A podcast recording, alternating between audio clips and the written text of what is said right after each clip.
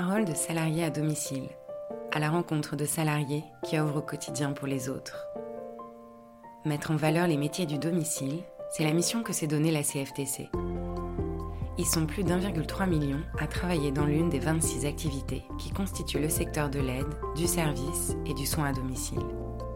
Dans ces tranches de vie capturées lors du Salon des services à la personne, le syndicat donne la parole aux salariés pour qu'ils nous racontent leur métier, leur fierté et leurs difficultés.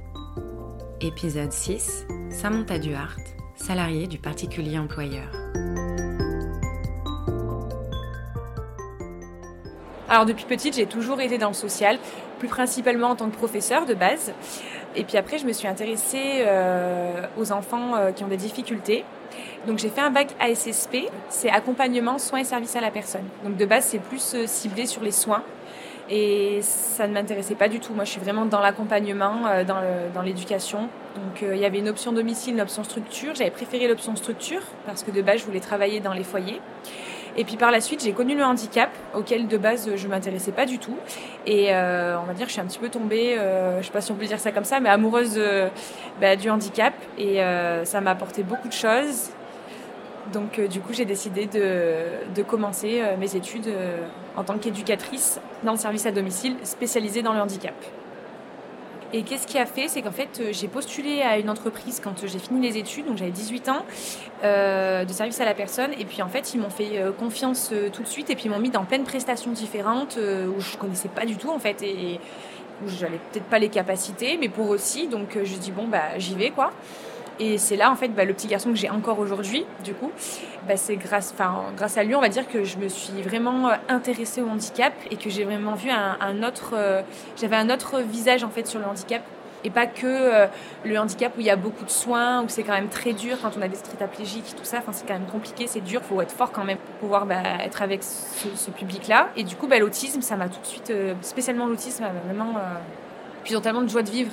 Enfin, moi, je vois la, dame de 28 ans que j'ai, elle est malvoyante, elle, enfin, elle peut presque pas marcher, mais enfin, elle était euh, vivante. Euh, elle avait des concerts, elle faisait tout, elle faisait que rigoler, elle faisait plein de choses. Enfin, c'était, c'était incroyable. Et puis ça te met euh, la réalité en face de te dire, mais waouh, en fait. Si elle, elle est joyeuse, mais en fait, enfin, tout le monde doit être heureux, quoi, parce que c'est, c'est compliqué, quoi. Mais voilà. Donc du coup, bah, je travaille en contrat CESU, donc directement avec les particuliers. Donc euh, ça a l'avantage que je peux choisir euh, en fait mon planning et aussi bah, surtout euh, les patients avec qui je veux, je veux travailler. Voilà, ce qui n'était pas le cas quand je travaillais en entreprise parce que du coup on est obligé de pouvoir travailler avec toutes sortes de personnes. Donc moi je suis beaucoup plus ciblée vers les enfants en situation de handicap.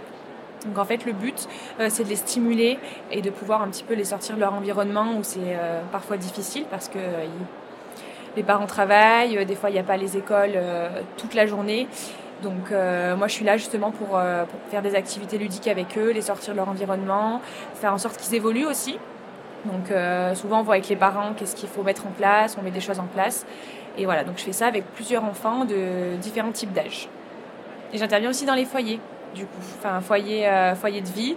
pareil, euh, je, je viens euh, donc pour un petit garçon qui est autiste et justement je le sors un petit peu du foyer, je fais des activités avec lui, voilà, du cinéma, on va au bowling, on fait voilà vraiment des activités qui leur plaisent réellement quoi.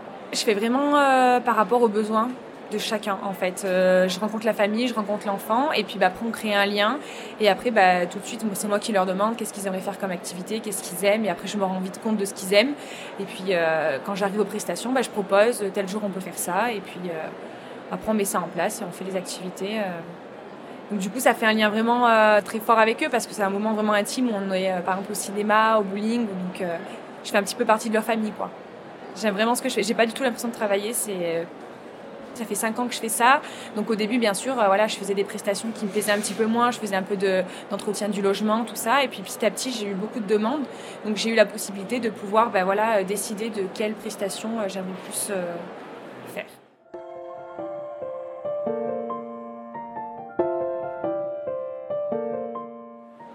travaille en structure, c'est vrai qu'il y a plusieurs intervenants. Donc, euh, bah alors le point positif quand même d'être en structure, c'est que du coup, quand on est en difficulté, parce que c'est quand même des enfants euh, qui ont des troubles du comportement et qui sont autistes, donc des fois c'est compliqué. Il y a des crises, il y a des voilà. Donc ça, par contre, je dois gérer toute seule parce que je suis toute seule face à l'enfant. Donc ça, c'est un petit peu euh, le côté difficile, on va dire. Mais euh, par contre, le côté, enfin, où c'est tout positif, c'est-à-dire que c'est moi qui choisis les activités avec l'enfant. C'est vraiment adapté à lui et pas à une collectivité.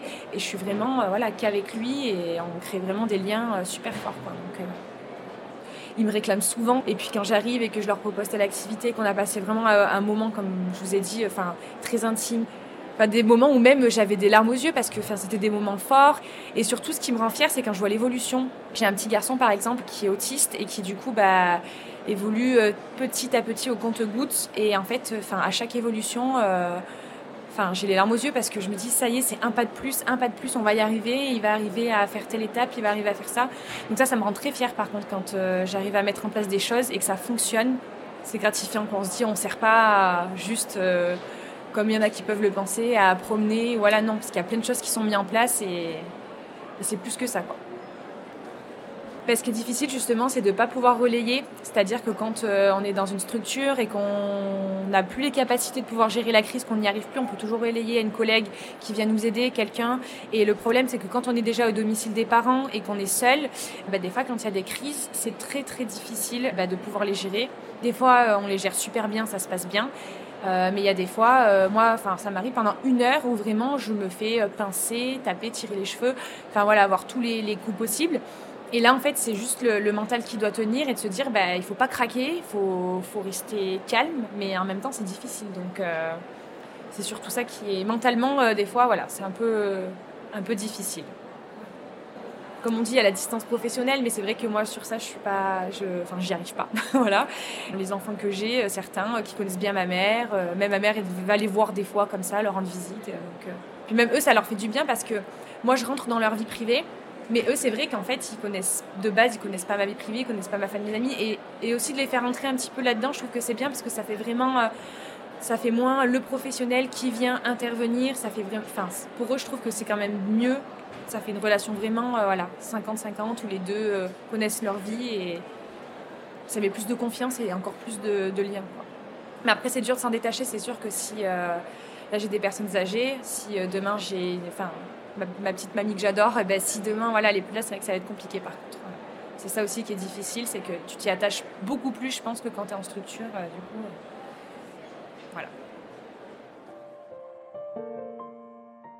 Merci à Samantha pour son témoignage et à la CFTC, le syndicat constructif qui défend ses salariés de l'aide, du service et du soin à domicile, de produire ce podcast.